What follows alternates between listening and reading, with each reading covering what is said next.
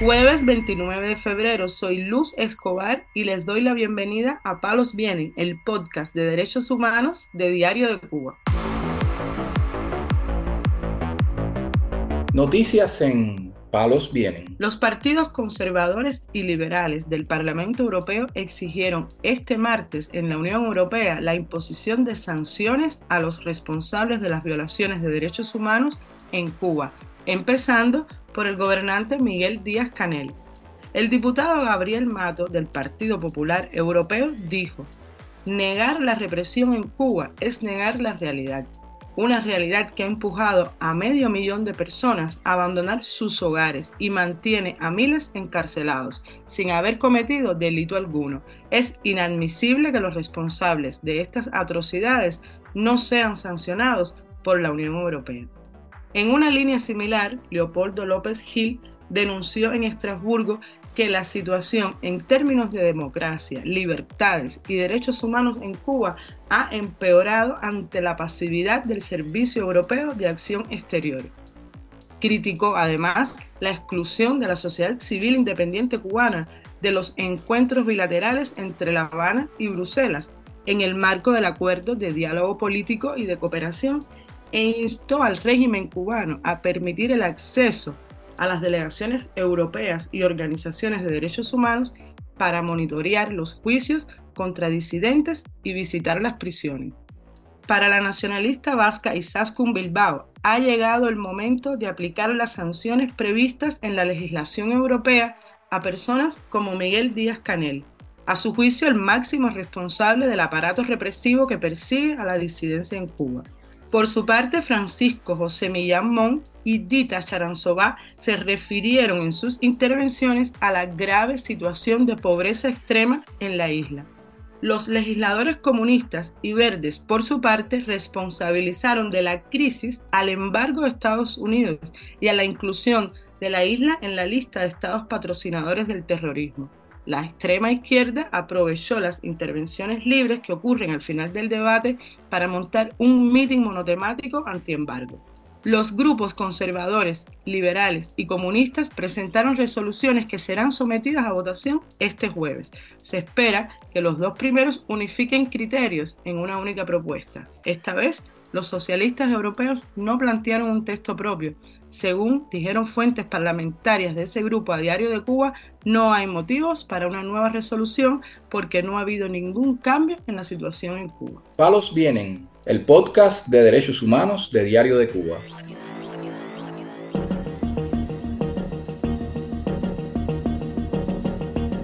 El Centro de Información Legal Cubalex recibió información sobre la mayor Yudelsi Céspedes Pérez, oficial de la Seguridad del Estado, que actúa bajo el alias de Claudia en Camagüey. A ella se le atribuyen actos de intimidación, arrestos y agresiones contra activistas y defensores de los derechos humanos en esa provincia. Por ejemplo, en 2015, este oficial desempeñó un papel activo en las detenciones de los activistas pacíficos que participaron de la campaña Todos Marchamos. Esta campaña exigía la liberación de los presos políticos. Después de ser brutalmente golpeados por las fuerzas especiales del Ministerio del Interior, los activistas eran abandonados en zonas aisladas y remotas donde no tenían acceso a medios de transporte para regresar a sus hogares. El opositor Fernández Vázquez Guerras fue detenido en una de esas manifestaciones. Lo agredieron y fue abandonado en un almacén a 10 kilómetros de la ciudad. Al volver en sí, con un golpe en la cabeza, su herida estaba infestada de hormigas y tenía contusiones en su abdomen y extremidades.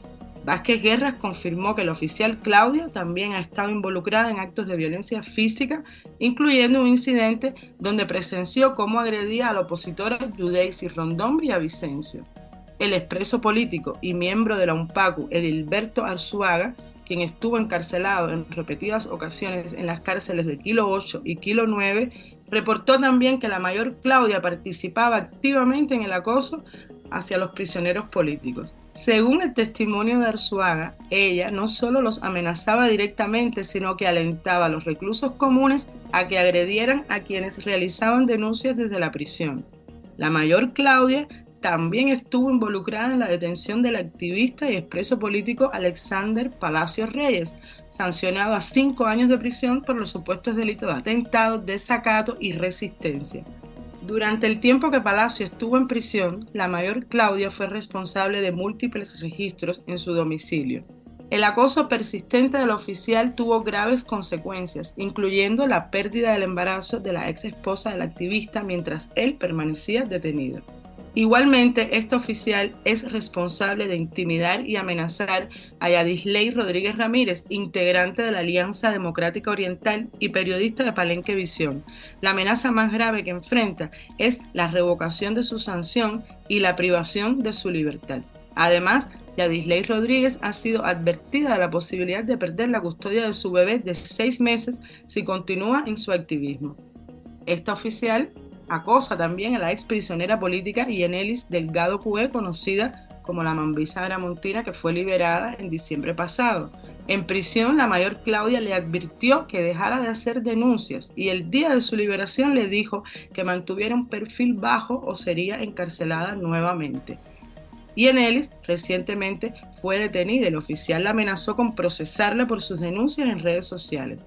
Varios familiares de presos políticos cubanos se encuentran bajo el acoso de Yudelsis Céspedes Pérez, quien los ha amenazado con tomar represalias contra sus seres queridos si realizan denuncias o exponen el trabajo represivo de los oficiales de la seguridad del Estado en Camagüey. Noticias en Palos Vienen.